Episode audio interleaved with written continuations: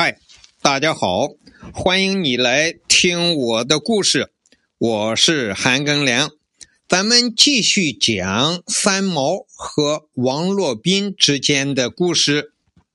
昨天讲的是一九九零年四月，三毛啊参加台湾赴大陆的旅游团，于四月十六日找到了王洛宾的家里。他们在家里交谈了一天，约好第二天去宾馆。王洛宾去宾馆找三毛。第二天就是四月十七日，王洛宾到了宾馆之后啊，他忘了房间号，他只好去总服务台去查问。宾馆的服务员啊，查遍了五楼客人的登记表，并没有叫三毛的呀。他就让王洛宾到五楼自己去找，还向王洛宾道谢。王洛宾很不理解啊，就问他为什么谢我呀？服务员说：“这两天以来，我们根本不知道台湾旅行团中有三毛，是您给我们带来的消息。您知道吗？我们这里一百多个姑娘都是三毛的崇拜者。”其中四楼的一个姑娘还用三毛的作品治疗她周期性的抑郁症呢。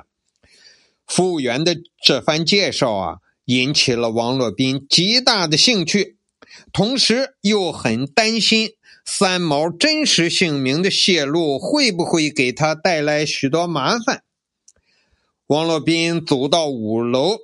一位戴眼镜的小伙领着他去敲门，门开了，开门的正是三毛。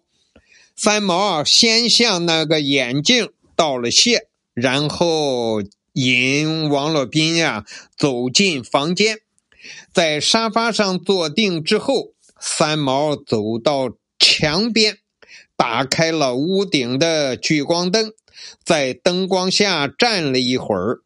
正像演员们在舞台上的亮相，哦，完全不是昨天那位风尘仆仆的女牛仔了，而是一位披着一头秀发的窈窕淑女，美丽迷人啊！是不是女人的装扮多变都会使男子感到惊奇？也是女人们的一种享受呢。三毛提着长裙，轻轻地摆动了两下，似乎等待我的鉴赏。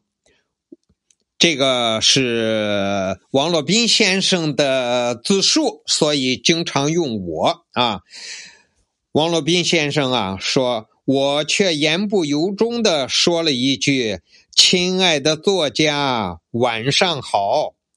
三毛为我沏了一杯茶，便坐在沙发前的地毯上，双臂搂着膝盖，开始听我的故事。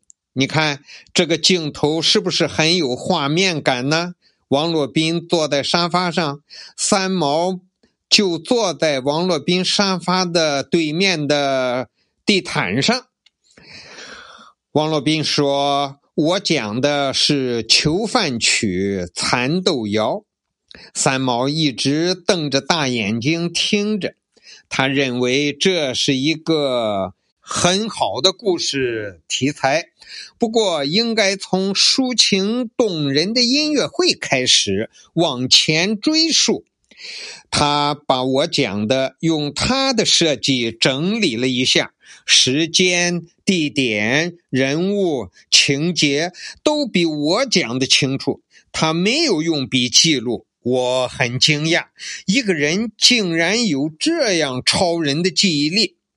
告别的时候，三毛问我对他的印象如何，我打趣地说：“第一印象是西部女牛仔，继而变为秀发女郎。”最后的原型啊，是真正的女作家。三毛坚持要送我下楼，跨上电梯，果然我给他带来了麻烦。电梯的一角堆满了一大堆三毛的作品，等他签名。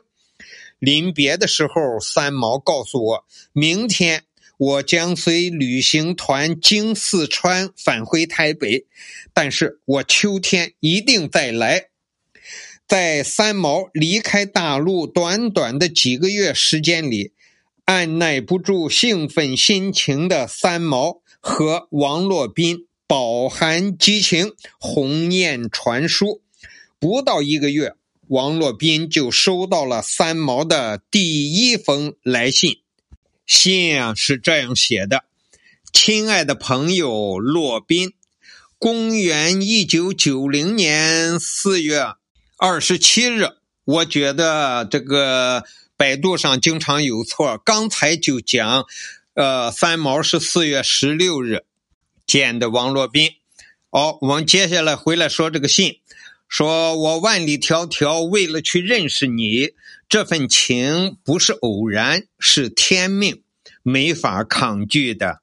我不要称呼你老师，我们是一种没有年龄的人，一般世俗的观念拘束不了你，也拘束不了我。尊敬与爱并不在一个称呼上，我也不认为你的心已经老了。我回来早了三天，见过你以后的路，在成都走的相当无所谓。后来不想再走下去，就回来，闭上眼睛，全是你的影子。